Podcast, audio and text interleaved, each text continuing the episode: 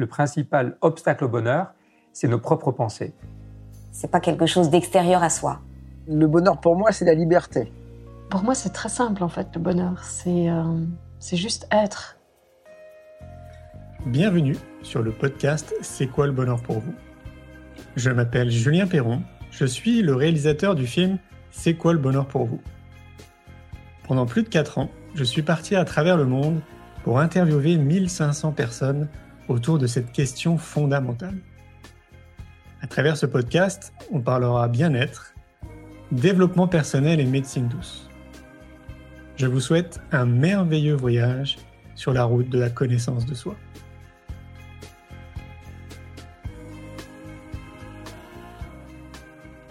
Aujourd'hui, j'ai le plaisir de recevoir Christian Tal et sa femme Joanne Scheller. Christian est un médecin psychothérapeute et chaman. Il est l'un des pionniers de la médecine holistique qui enseigne la santé sur tous les plans de l'être. Auteur de plus de 60 livres sur la santé globale, il parcourt le monde avec son épouse pour montrer à tous que la santé, ça s'apprend. Joanne est médium, chaman, psychothérapeute, philosophe, écrivaine et conférencière. Elle donne des conférences un peu partout dans le monde, anime des séminaires sur la santé globale et le chamanisme. Elle est d'ailleurs en 2012 la représentante du Cercle de Sagesse de France qui organise une grande célébration chamanique annuelle et réunit des chamans chevronnés venant du monde entier. Je vous souhaite une belle écoute. Bonjour Tal, bonjour Johan. Merci de me recevoir aujourd'hui. Alors on est dans le sud de la France. Donc comme je vous ai expliqué, on est en train de réaliser un film qui s'appelle C'est quoi le bonheur pour vous? Et donc on vient parler du bonheur aujourd'hui. Alors c'est quoi le bonheur pour vous? Bonjour. Alors euh, je commence? Oui. Alors le bonheur pour moi, c'est une sensation d'abord d'être euh, spacieuse à ma place dans l'amour pour moi-même et dans l'amour des autres parce que j'ai développé la capacité de percevoir l'amour des autres même à leur insu. J'entends par là que ma vision est que tout ce qui vit, tout ce qui pousse, euh, grandit grâce à la lumière. Et la lumière est l'amour à l'état pur. Donc, même si les gens ne le savent pas, ne le conscientisent pas, ou le refusent même, quand je les vois pousser, marcher, courir, nager, tendre les bras en l'air, sentir une fleur, et qui sont dans l'amour, je reçois cet amour pour moi et ça me plonge dans un bonheur euh, total. Il y a autre chose, mais c'est déjà un bon Déjà, si la société adhérait à cette notion de santé, d'amour et de bonheur qui s'apprennent, en ce moment-là, on va refaire un fondement nouveau. Un des premiers consisterait à révéler aux gens que nous sommes des êtres de lumière venus expérimenter sur une planète école. La deuxième chose, c'est que nous sommes des enfants du divin, de la terre et du ciel. Nous venons chacun avec toutes sortes de scénarios en fonction du personnage que nous mettons en avant. Et ça sous-entend deux choses, c'est que je viens, par exemple, dans ma vie de couple, euh, mon bonheur d'épouse, c'est le personnage d'Amante qui va s'en occuper. Mon bonheur dans la vie euh, financière, c'est mon personnage de femme d'affaires qui va s'en occuper. Mon bonheur d'enfant de mes parents, c'est l'enfant de mes parents qui va s'en occuper. Ainsi de suite. Je présente plusieurs personnages que j'ai baptisés les SPPA ou sous-personnalités psychoactives euh, que tous peuvent voir sur notre site, sur YouTube ou sur Facebook. Euh, là, je rajouterai encore donc par rapport à ça, si la société nous rappelait donc que tout ce que nous vivons fait partie de scénarios et ces scénarios, c'est nous qui les avons choisis avant de naître. Il n'y aura plus personne qui va se sentir victime dans une société, dans une situation, mais de personnes qui se disent j'ai choisi ça, mais je peux non seulement m'en sortir en communiquant mieux, en mettant ma force en avant, mais je peux également changer de chemin. Et c'est là-dessus que le bonheur, vraiment, ça s'apprend. Je suis d'accord. Je reviens toujours pour moi à l'éducation. À force de, de, voyager depuis 25 ans autour de la planète, à chaque fois, je me dis, mais tout part de l'éducation. Donc, on a envie de créer une école, justement une école alternative pour ça.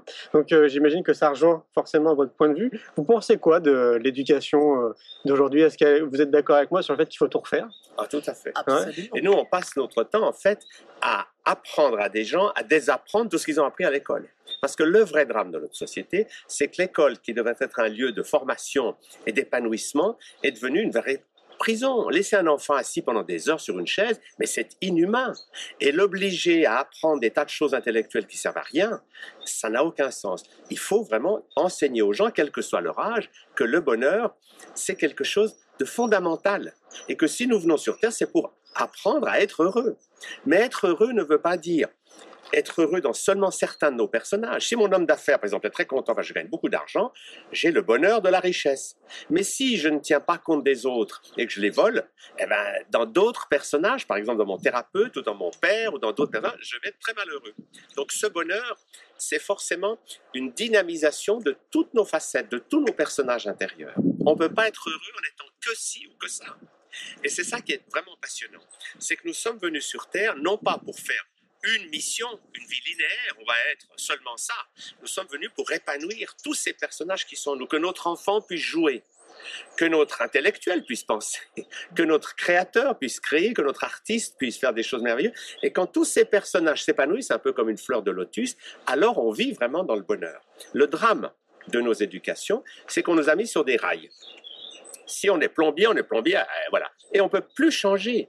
Alors que dans les peuples naturels, moi j'ai eu la chance de voir une dizaine de peuples qui vivent sans conflit et sans maladie.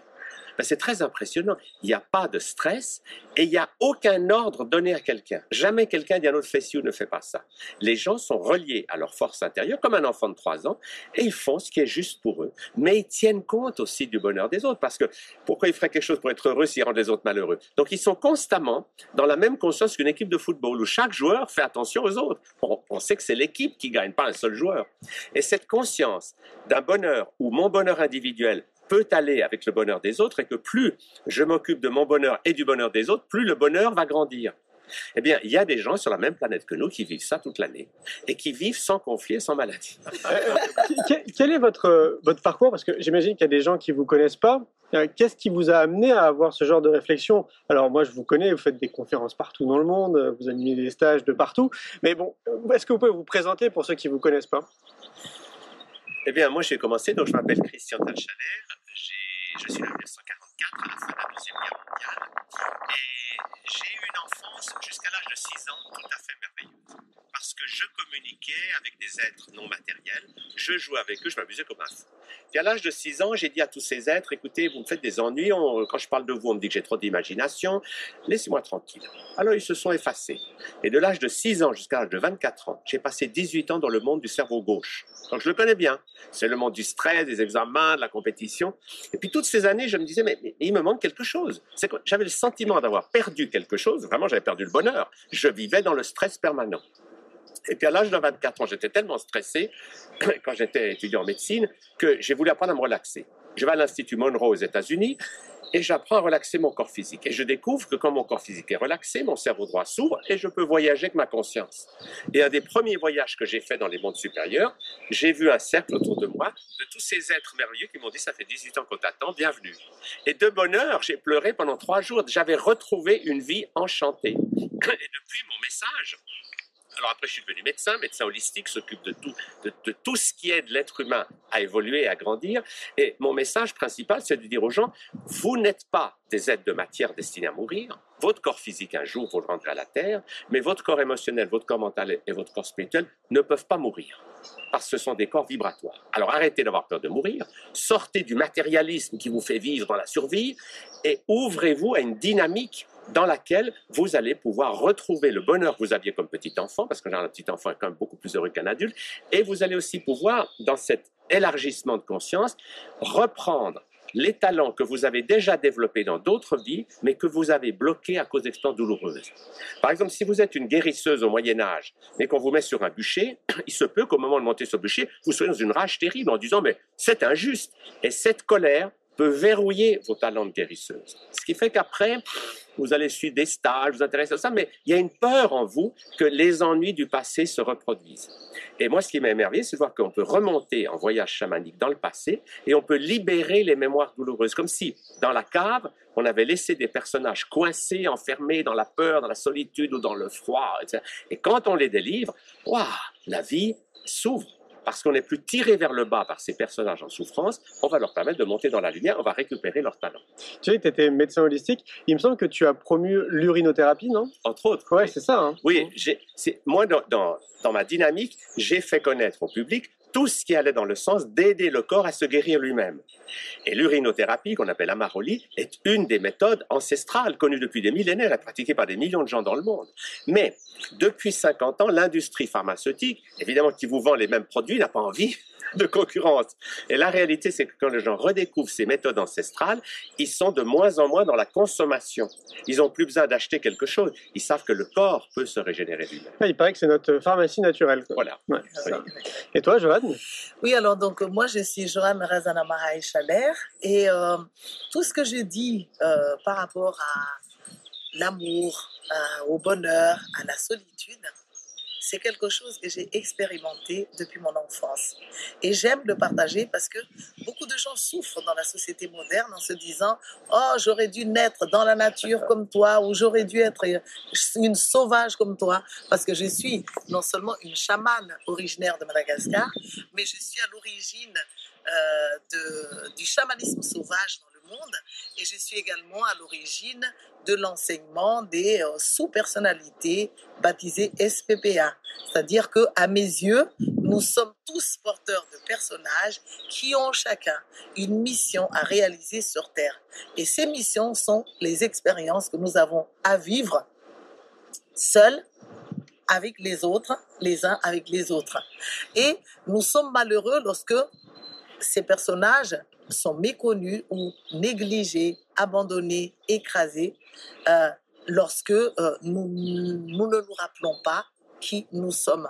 Et donc, euh, dans ce que j'amène aujourd'hui, j'ai pu voir quand même au plus profond coin de la nature, où il n'y a pas de voiture, il n'y a pas d'avion, il n'y a pas de bruit, où il n'y a pas de sachet en plastique, l'être humain a su vraiment cultiver ce que c'est le malheur pour ne pas s'en sortir. Et c'est ainsi que, comme par hasard, je viens d'une d'une ethnie qui va habiter chez une autre ethnie. Donc, j'ai su immédiatement ce que c'est que la division d'ethnie. Euh, dans le village, là où vraiment la nature était belle, habitée par toutes sortes d'êtres magnifiques, rayonnants, des êtres qui nous inspirent à l'amour, au respect les uns des autres. Non, comme par hasard, j'ai un, un arrière-grand-père qui est pasteur. Donc, ma famille qui descend là-bas était tous chrétiens. Et les chrétiens, il n'y a pas besoin d'être en France, en Suisse ou en Allemagne, portent un jugement sur les gens dits sauvages. Et donc, j'ai connu la souffrance d'être empêché de vivre, d'être empêché de jouer, d'être empêché de rayonner. Et au début, j'ai souffert jusqu'à ce que je comprenne que tout ce que nous traversons contient des germes d'enseignement. Et si nous arrivons à comprendre ce que nous traversons, nous cueillerons ces germes pour en faire des magnifiques fleurs. Et c'est ce que j'ai fait aujourd'hui. Parce que j'ai connu ce que c'est que cette solitude de ne pas être avec ma famille de sang, de ne pas être avec les villageois totalement. Et pourtant, comme tout le monde, j'étais, je côtoyais tout le monde. Mais j'ai connu ce que c'est que partir seul dans la forêt, jouer avec eux, euh, les habitants, les êtres de la nature, nager avec eux, waouh, les nymphes, muses, euh, écouter pendant des heures, adossé à un arbre, l'enseignement des guides spirituels, des anges. Donc c'est quelque chose que j'ai vraiment vécu. Et je dirais même que c'est grâce à ces deux mondes, à la fois entrer à apprendre la vie dure avec les gens, mais euh, retrouver mes amis euh, les anges, les guides et tout, tout ça, en fait, m'avait renforcé au fond. Dès que je me suis acceptée, j'ai arrêté de souffrir. Et donc, aujourd'hui, euh, j'ai grandi de tout ça et je ris de tout ça. Je n'ai pas de reproche à faire à qui que ce soit. Bien évidemment, n'étant pas encore réalisé, j'ai cinq minutes où je peux être en colère quand je me sens menacée, écrasée. Ça m'arrive encore. Mais plus personne n'arrive maintenant à prendre euh, mon énergie, à, à me mobiliser dans une souffrance. Et depuis que je me suis retrouvée, après des années d'égarement quand même, hein je suis aussi un être humain, j'ai aussi cultivé le savoir souffrir, j'ai eu des très très bons modèles. Je me suis rappelée et du coup, j'ai commencé à constituer des enseignements, à développer des outils thérapeutiques. Et aujourd'hui, j'initie les gens au chamanisme sauvage ou euh, spirituelle, le, le, channeling, la médiumnité. Je délivre des messages euh, qui permettent aux gens de se connaître mieux, de grandir, de s'aimer et de déployer leurs ailes. Et j'ose maintenant annoncer que nous sommes une seule et même famille et que nous avons à trouver nos racines pour être des êtres heureux. Parce que euh, c'est la fin maintenant de ces siècles de souffrance. Euh, c'est possible. J'avance également dans la société avec de moins en moins de reproches parce que je trouve que les dirigeants, euh, ces financiers, ces lobbies euh, pharmaceutiques, industriels, financiers, je trouve que ce sont que des enfants. Et ce n'est pas en portant des jugements sur eux qu'on va les libérer, mais c'est en nous rappelant que nous sommes tous des chamans. Et si on sait retrouver les outils qu'on va apprendre dans des stages, dans des formations, pas longtemps, parce que sinon ça devient un esclavage, alors petit à petit on va faire rayonner son propre soleil, développer ses propres messages spirituels, soigner avec ses moyens et se tourner vers les parents qui nous ont maltraités parce qu'ils ne savaient pas faire. Regarder les dirigeants politiques et tout, et leur faire des passes magiques à distance, leur chanter des chansons d'amour pour qu'ils ébouriffent leurs cheveux, pour qu'ils se rappellent eux-mêmes qui ils sont. Parce que le chemin du bonheur pour moi, c'est marcher main dans la main, ensemble. C'est vrai. Ça, ça, me fait penser à une chose, je pense que vous le voyez aussi de votre côté. Euh, pour moi, on est en train de basculer, on est en train de changer de paradigme. Euh, on sent que la population globale a une quête de sens, a envie de donner un sens à leur vie, un sens à leur activité professionnelle, un sens tout court. Euh, vous le voyez aussi de votre côté, ça? Ce, virage qui est en train de s'amorcer? Tout à fait. Moi, je dois dire, je suis là-dedans depuis un demi-siècle presque. Ça fait presque 50 ans que je fais de la médecine et je, je vois le changement et je suis bouleversé de voir à quel point c'est comme une exponentielle. Ça s'accélère chaque jour. C'est-à-dire qu'il y a chaque jour plus de gens qui en ont marre de souffrir, de subir, de gémir, de se plaindre, d'accuser les autres. Enfin, tout le vieux système et qui se disent, mais au fond, je ne pourrais pas apprendre à être heureux. Et dès que quelqu'un se met dans cette démarche, il sort des clivages. Parce que moi, j'ai par exemple beaucoup souffert des guerres d'école. Quand je suis devenu homéopathe, j'ai vu que les homéopathes rejettent les allopathes. Et les allopathes, on n'en sort pas. Et toutes ces écoles, toutes ces chapelles, finalement, perdent un temps pas possible à lutter les unes contre les autres. Alors moi, j'ai pro proposé un œcuménisme. Je dis, tout est là. Toutes les médecines ont leur valeur, tous les stages, il n'y a pas de chose mauvaise en soi. Il faut simplement apprendre à choisir ce qui va nous donner des outils pour créer notre propre bonheur. Et le principal outil pour créer notre propre bonheur, c'est de nous délivrer des idées reçues. Parce qu'on a reçu des idées incroyables. Moi, j'ai fait un livre comme ça qui s'appelle Sortir de l'hypnose collective, la fin des grands mensonges. Et j'ai simplement pris dans ce livre toutes ces choses qu'on nous dit, que la société répète à longueur de journée et qui reposent sur du vent. C'est extraordinaire de voir ça. Et, et dès qu'on s'ouvre à une dynamique personnelle, eh bien, on découvre que le bonheur, comme la santé, c'est vraiment quelque chose qu'on peut apprendre. Et cette notion, elle est fondamentale. Parce qu'on a appris à parler, on a appris à marcher, on a appris à conduire une voiture. Pourquoi est-ce qu'on n'apprendra pas à être heureux? Eh bien, personne ne peut nous en empêcher dès qu'on se met dans cette dynamique et qu'on va utiliser les outils les plus performants. Je crois qu'on est en train de créer une civilisation planétaire où on va garder le bon de chaque tradition. On va garder la danse des Malgaches, parce qu'ils dansent beaucoup. Mais on va garder les ordinateurs du Nord. Mais on va pas être trop derrière l'ordinateur. On va prendre le temps de danser. Et je crois que c'est ce qui est en train de se passer. C'est que toutes les anciennes structures limitées, toutes les habitudes tordues, les, les traditions sont en train de fondre comme la neige au soleil et on va faire émerger la joie des êtres humains qui collaborent les uns avec les autres et qui, ayant conscience qu'ils sont des êtres spirituels, ils se libèrent de tous les pièges du matérialisme, de penser que l'autre est mauvais, etc. Et c'est là que les sous-personnalités ont un rôle à jouer. C'est que quand je comprends qu'à l'intérieur de moi, il y a des personnages, des sous-personnalités qui sont déjà rayonnantes, ah, je les admire, je les aime, elles me guident, mais j'ai encore en moi des sous-personnalités qui ont peur, qui, qui, qui sont encore très limitées. Et le fait de les aimer et de les accepter me permet de ne plus juger c'est que chez quelqu'un, je peux voir ses facettes rayonnantes, magnifiques, mais je peux aussi voir les domaines dans lesquels il est vraiment immature. Et au lieu de le juger, je vais lui apporter mon soutien pour l'aider à grandir là où il est immature, et lui va m'apporter son soutien. Donc ça crée une collaboration entre les peuples, entre les gens, entre les hommes et les femmes, entre les adultes et les enfants, qui est sensationnelle. Regardez avec les parents. Dès que des parents comprennent que leur enfant de 3 ans est beaucoup mieux centré qu'eux, puisqu'il est connecté à sa force intérieure, eh bien, au lieu d'essayer de le faire taire, et lui dit, oh non, ça suffit. Ils vont apprendre de lui. Et quand on apprend qu'un enfant en faisant comme lui, les, eh ben on apprend la gestion des émotions.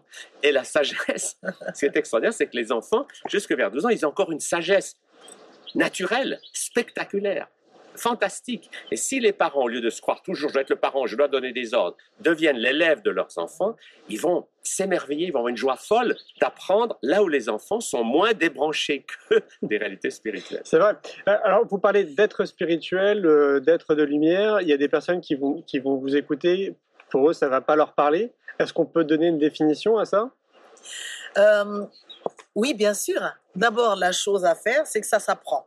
Parce quand on a perdu des choses, des informations, même le ressenti, euh, il ne faut pas hésiter à apprendre de ceux qui voient encore, de ceux qui savent décrire les choses.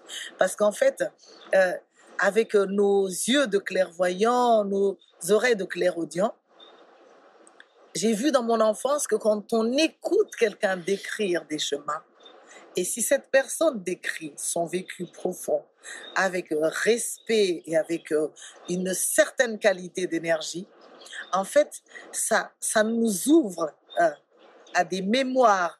Hein. C'est des situations que nous avons déjà fermées, où ça nous ouvre à, à nous ouvrir parce que les gens qui nous parlent sont des modèles d'amour, sont des modèles de bonheur. Et l'être humain est très sensible au bonheur. Donc, la plupart du temps, les gens, ils écoutent et ils, réapprennent à ouvrir leur médiumnité. Et beaucoup finissent par voir quelque chose qu'ils ont arrêté de voir à force d'entendre des croyances inverses qui les ont limitées, qui les ont bloquées dans le, dans le passé. Passé plus ou moins lointain. Et je rajouterais même également par rapport à ça que pour que les gens puissent vraiment apprécier le bonheur dans chaque seconde, il faut également qu'ils aient le mode d'emploi de comment ça se passe, ce chemin qui va vers le bonheur. C'est pas un chemin où je vais droit devant. Parce que si on va droit devant, nous, les êtres humains, on finit par s'ennuyer. Donc, le chemin du bonheur, on avance, on tourne, on monte, on descend un petit coup, on remonte. Et donc, ça sous-entend qu'il faut enseigner à nos enfants que les moments de descente ne sont pas forcément des mauvais moments. C'est des moments où il y a des carrefours à des opportunités. Les moments de crise sont des moments de grandes possibilités. Ça veut dire que plusieurs chemins s'offrent à nous. Mais nous, comme on a déjà chanté en allant tout droit, on n'aime pas le changement. Donc, il est temps qu'on apprenne à apprécier le changement. Et quand il y a des blocs de rochers sur le chemin, ah ben, ça sera le moment d'apprendre à voler en enseignant justement euh, le contact de ses guides, de ses anges. Et s'il faut plonger dans l'eau, ben, c'est le moment d'apprendre à nager tout simplement et ne pas rester déprimé comme cela longtemps. Le chemin de bonheur, c'est comparable à ce fleuve. Il coule sur du sable, il coule sur des rochers, il chante de temps à autre. Par moments, il, longe des fleurs, à d'autres moments, ils entrent dans les racines des arbres, mais ils continuent leur chemin jusqu'à ce que l'objectif soit atteint. Et à nous, les êtres humains, d'apprendre à trouver le bonheur sans condition. Par exemple, à chaque fois que je regarde un paysage, je me dis, Mais ça, c'est chez moi. Même s'il y a des maisons, des belles maisons, c'est chez moi. C'est à moi tout ça. Parce que je suis un enfant de la terre et du ciel. Quand je suis devant la l'eau, je me dis, mon Dieu, mais quelle immense piscine je me suis dotée. C'est extraordinaire. Mais ça, ça prend. Si je vois des arbres que j'en ai pas, je vis dans un appartement, ben, j'ose m'approprier de ces arbres, de ces frères de la nature. Et donc, du coup, si on enseigne aux enfants ce sentiment d'être propriétaire de tout, sans forcément avoir l'objet euh, qu'on a acheté, on va vivre nettement mieux. Et si on enseigne aux enfants également que dans les moments de malheur de la traversée, il existe des recettes très simples et qui est répétée depuis des millénaires. On chante pendant la descente, pendant la montée. On danse dans les moments où on a de la peine, à la place de raconter toutes nos horreurs et toutes nos difficultés aux voisins et aux amis. Parce que c'est racontard nous pollue tous, nous tire en bas. Et en fait, quand on raconte ces malheurs aux uns aux autres, en fait, on les infecte. Donc, pour que ce bonheur soit total, il faut que chaque personne gère ses malheurs en les crachant, en les donnant à la terre, dans un rituel chamanique sacré. Ô terre-mère, au ciel, vous, mes parents, vous avez toujours su gérer nos négativités. Je ne veux pas me rendre malade avec. J'arrête d'infecter les autres avec ça. Alors je raconte à toi, maman, terre, père, ciel, mes problèmes à moi, mes souffrances, mes incapacités, mes frustrations. Et maintenant, je lâche. Oh et ça aussi, c'est merveilleux parce que personne ne me dira que j'ai maltraité la terre parce que la relation que j'ai avec la terre, qui est ma mère, c'est une relation personnelle. Chacun fait comme il peut, comme il sent, sans s'empoisonner et sans s'empoisonner le monde. Et c'est pareil avec le ciel. Si moi j'ai envie de dire ah papa, même ça ça se fait pas. On appelle le père. Et si j'ose même lui dire oh moi je suis perdu, descends ici, envoie-moi de l'aide. Eh ben, on nous a appris en fait à, à baisser nos énergies, à nous croire des petits, des victimes. Donc, on ne peut même pas parler comme ça non plus au Père céleste. On doit être dans l'obéissance, dans la soumission. Et tout ça, ça a fini par nous écraser. C'est le moment, les êtres humains, de nous lever, d'oser être, mais d'arrêter d'infecter le monde et nous allons tous y arriver. Ça me fait penser à Gandhi qui dit Sois le changement que tu veux voir dans le monde. C'est, euh, je vois pas mieux comme, comme citation. D'ailleurs, en parlant de citation, est-ce qu'il y a des citations qui vous ont inspiré dans, dans, dans, votre parcours ou qui continuent à vous inspirer ou même des, des personnes que vous avez rencontrées qui sont source d'inspiration et qui vous aident et qui vous continuent à avancer? Moi, je dirais ça comme ça c'est que j'ai beaucoup voyagé et je suis beaucoup allé voir des gens qui étaient hors normes des chamans, des guérisseurs, des enseignants spirituels, des yogis, enfin des gens comme ça. Et ce que je cherchais, c'était qu'est-ce qu'ils avaient en commun. Et ce que j'ai retrouvé partout, exactement, j'ai la même chose chez les gens qui se sont guéris de maladies, c'est la prise de conscience. Je ne suis pas que ce corps de matière, je suis d'abord un être de lumière. Et quand je suis dans la conscience de l'être de lumière, je suis dans la paix, dans la joie, dans l'amour, parce que c'est ça ma nature profonde. Mais à partir de cet être de lumière, j'ai créé des pensées, mon corps, mental, des émotions, mon corps émotionnel et mon corps physique. Alors le problème simple, c'est que si cette lumière coule bien, si j'ai une pensée négative, elle va créer une émotion négative. Et si je lâche l'émotion négative à travers mon corps, comme je le faisais quand j'avais trois ans, ben je ne reste pas dans le négatif plus qu'une minute ou deux. Je lâche ma colère, je lâche ma peur, je laisse sortir tout ça de mon corps. À ce moment-là, naturellement, mon cerveau droit s'ouvre et ma connexion avec mon corps de lumière se remet en place. Et qu'est-ce qui me dit le corps de lumière? Il me dit, la vie c'est merveilleux et tu peux être heureux tout le temps. Alors vous allez dire, ah, mais je peux pas être heureux quand je suis malheureux. Eh bien si, le paradoxe est là, c'est que si j'ai de la haine, si je garde cette haine à l'intérieur, elle me tue. Si avec ma haine, je vais tuer des gens, j'ai des problèmes avec la société. Mais si je la danse, ah, je la laisse sortir, je la donne à la, terre et au ciel, et eh je, je lâche, donc tout est bon. Donc la haine, la peur, la tristesse, tout est bon si j'ai le mode d'emploi de ne rien stocker. Le grand problème de nos éducations, c'est que nous avons appris à garder les choses à l'intérieur. Et alors, on pense. Et beaucoup de gens, ils ont une démarche vers le bonheur qui est purement intellectuelle. Ça donne les gens qui disent j'ai pardonné à tous mes ennemis, mais j'ai la liste.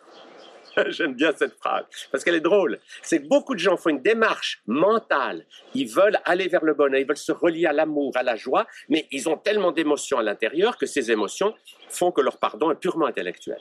Mais si les émotions sortent à travers notre corps, comme tous les enfants du monde savent faire ou les animaux sauvages, dès que les émotions négatives sont sorties, nous nous reconnectons avec le flot naturel qui s'appelle la joie, l'amour, la paix, le bonheur et le plaisir d'être guidé par soi-même pour épanouir tous ces personnages qui sont en nous. Et là, on entre dans un bonheur multidimensionnel. C'est qu'on n'est plus en train de vivre que dans sa tête. Le drame de la plupart des gens dans nos sociétés, c'est qu'ils vivent dans leur intellect. Alors, ils espèrent que ça ira mieux demain, ils pensent que hier était affreux. Et, bref, ils sont dans une vie intellectuelle et le corps est complètement inerte. Or, nous avons un corps, c'est le grand cadeau de la vie. Et ce corps, il faut le laisser vivre, il faut bouger, bien sûr, faire attention à ce qu'on mange, mais il faut aussi que les émotions le traversent. Et dès que les émotions ne sont plus stockées, eh ben, on découvre la joie de vivre que les petits-enfants ont très, très naturellement, si Oui, c'est clair. Vous avez un message Oui, vas-y. Oui, par rapport à moi, donc, euh, en fait, depuis euh, plusieurs années, euh, j'ai pris un chemin, un chemin du bonheur toujours, qui consiste en fait à ne rien garder. Donc, je lis beaucoup, je vois beaucoup de citations, mais j'ai décidé de ne rien garder dans ma mémoire. Pour deux raisons. Parce que, un, pour les blagues ou les stations, j'adore relire ou réentendre des choses que j'ai déjà entendues parce que pour moi, c'est toujours comme une première fois. la deuxième raison, c'est que quand euh, je laisse le champ de ma conscience, le champ de mon cœur libre, il n'y a plus rien qui soit figé. Parce que il se peut que les citations qu'on a même aimées à une époque, lorsqu'on grandit, on finit par euh, avoir envie de rajouter quelque chose ou de les entraîner dans une autre direction, les compléter ou enlever des parties. Et je trouve que ça rend les gens égocentriques aussi de garder les citations parce que il y en a qui brillent avec et qui ne sortent plus de là et il y en a qui déforment les citations pour dépasser leur maître. Alors, je ne retiens rien, je ris de tout et je m'amuse. Merci beaucoup. Merci beaucoup. À bientôt. À bientôt, merci. Un grand merci pour votre écoute. J'espère que vous avez passé un bon moment avec nous. Je vous invite à prolonger l'expérience en regardant mon film C'est quoi le bonheur pour vous? Vous le trouverez assez facilement sur YouTube. Si vous souhaitez ancrer davantage les choses, nous avons créé le jeu de cartes C'est quoi le bonheur pour vous qui vous permettra de mieux vous connaître et de mieux connaître les gens avec lesquels vous allez jouer de manière ludique et bienveillante. Vous me retrouverez assez facilement sur les réseaux sociaux si vous souhaitez qu'on échange en direct. Et merci de nous laisser des messages ou des avis, des commentaires. Ça fait vraiment plaisir et je prendrai une grande joie à vous répondre. En attendant, je vous souhaite une très belle route et je vous retrouve maintenant la semaine prochaine pour un nouvel épisode du podcast C'est quoi le bonheur pour vous?